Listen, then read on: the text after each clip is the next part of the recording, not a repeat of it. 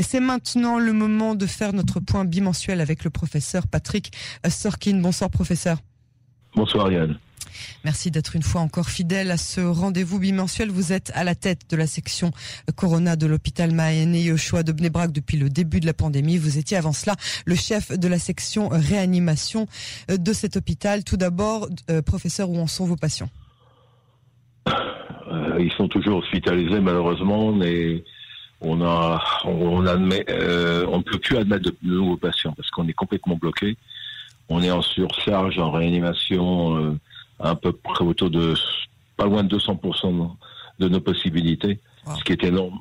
Donc, et en ce qui concerne les, les, les, malades qui sont plus légers, ils sont pas tellement légers, ils sont intermédiaires ou graves, mais non ventilés.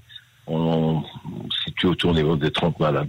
Au total, à peu près 60 malades, 55, 60. Ce qui est énorme pour l'hôpital Maniashua, qui est un petit hôpital dans l'ensemble. Alors, euh, vous nous parliez euh, de patients jeunes. Euh, la dernière fois qu'on s'était parlé, vous m'aviez dit quand les patients que vous aviez étaient entre 19 et 45 ans. Où est-ce qu'ils en sont ceux-là?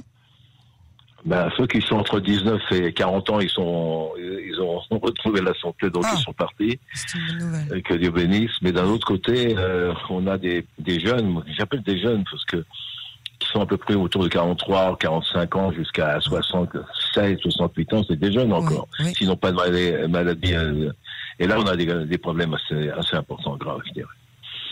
À l'exemple d'un homme de 46 ans, qui en fin de compte était en parfaitement santé et en, état de santé et euh, il a eu le corona, il l'a toujours. On parle à peu près euh, pas loin de trois semaines il n'est pas endormi ni ventilé, mais il a euh, apparemment une destruction quasiment complète de ses poumons. Et certainement, ce serait un, candidat pour la transplantation pulmonaire quand il, il, deviendra négatif. Donc, on a des malades plus difficiles, plus durs en termes de, de, traitement, parce qu'il n'y a pas de traitement. Il y a des, c'est quand même assez exceptionnel ce qui se passe dans le monde. Euh, le monde devient quelque chose d'incontrôlable et les gens ont peur, sont, et surtout les médecins. Euh, je, rejoindrai ce que disait le professeur Raoult en fin de compte. C'est que les médecins maintenant essaient toutes sortes de, traitements pour, essayer de dire on fait quelque chose. Mais en fin de compte, on fait rien. Et, les traitements sont excessivement euh, euh chers et, c'est vraiment de la perte euh, financière qui pourrait être utilisée pour d'autres choses dans le système de la santé.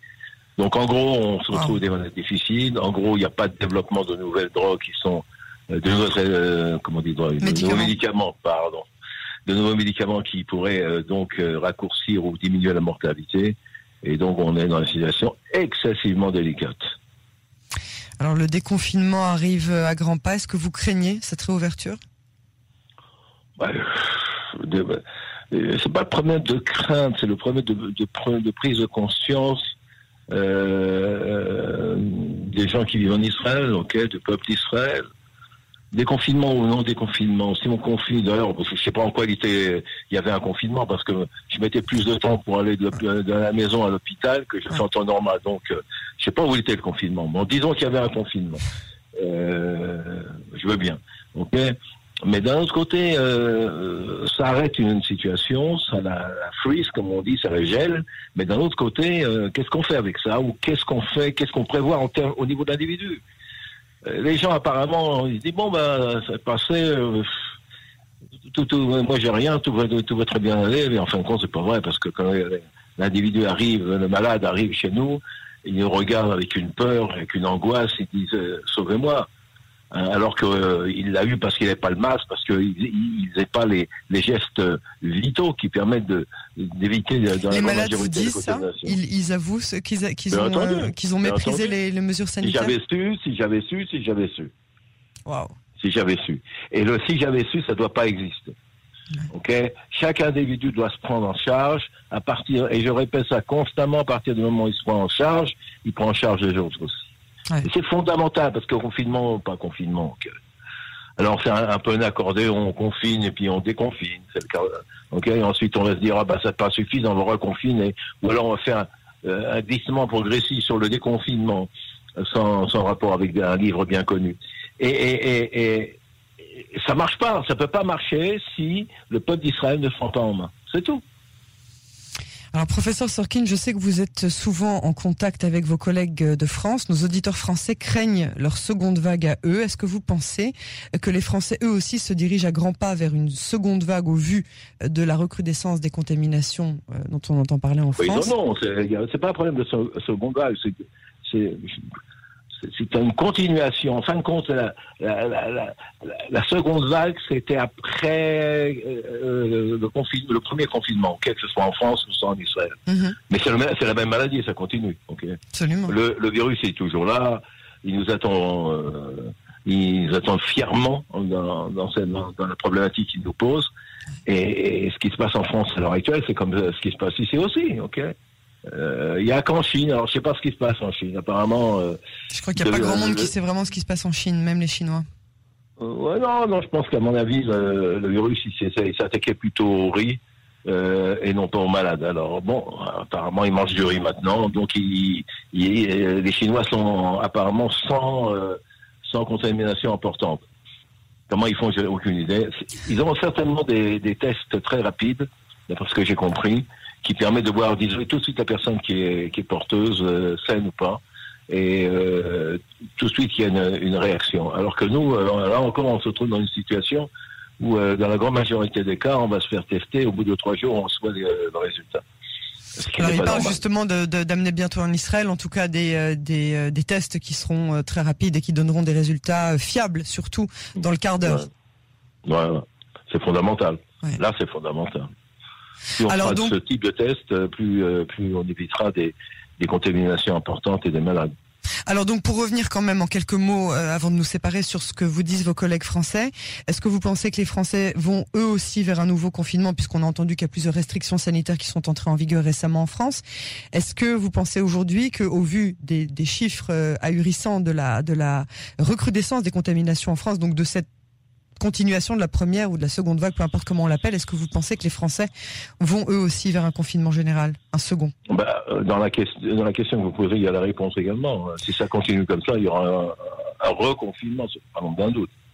D'ailleurs, ils ont. alors le problème, c'est comment euh, comment les gens vont réagir par rapport à ça. Il y a une démobilisation qui arrive, on ressent en Israël aussi, mais il y a surtout, il y a, il y a également une démobilisation en France. Mon frère m'a dit euh, d'une manière évidente. Les gens sont, c'est pas comme la, première fois. Et là, ça pose, ça pose plus de problèmes. Parce que maintenant, là encore, euh, les gens plus jeunes sont atteints. Et quand les gens plus jeunes sont atteints, euh, il y en a beaucoup, comme d'habitude, qui s'en sortent, mais il y en a beaucoup aussi qui restent avec des invalidités euh, pulmonaires notamment irréversibles. Sur le long terme en plus. Absolument, oui, absolument.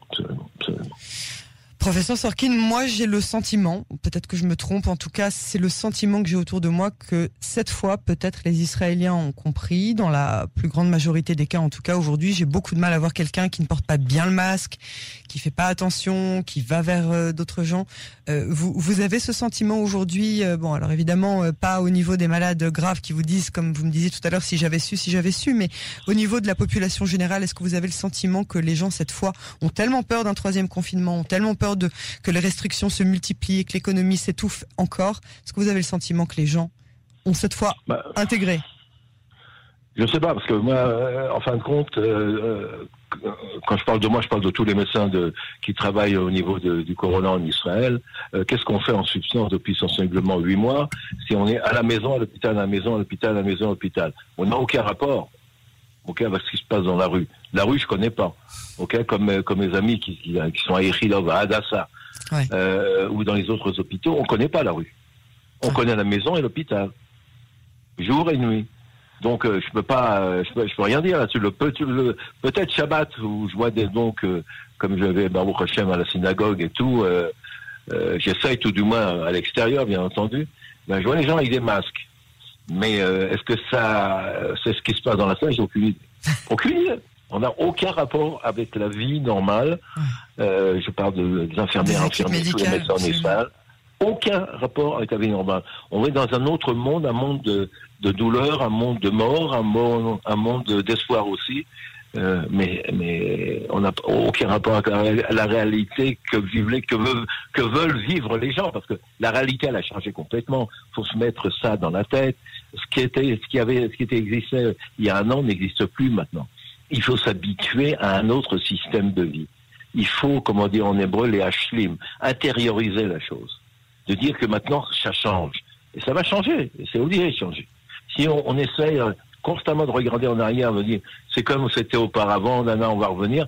Non, on ne reviendra pas comme c'était auparavant. C'est une, c'est une, une fracture, mais une fracture qu'il faut envisager en termes de positive, à savoir comment je, je, me mets dans une situation où je peux réagir, continuer à vivre avec la joie, avec euh, le bonheur également, euh, et aussi avec les contraintes. Mais les contraintes sont différentes et, et il faut s'habituer à ça. Professeur Sorkin, merci euh, pour euh, votre analyse, merci pour euh, vos mots et pour nous avoir donné encore un peu de d'un extrait de, de, votre vie qui est vraiment pas facile depuis des mois. On pense à vous et on pense à vos équipes, on pense toujours à vous. Merci pour tout ce que vous faites et puis à dans deux semaines, j'espère dans de bonnes conditions. Moi également. Bonne soirée. Au revoir, professeur. Merci.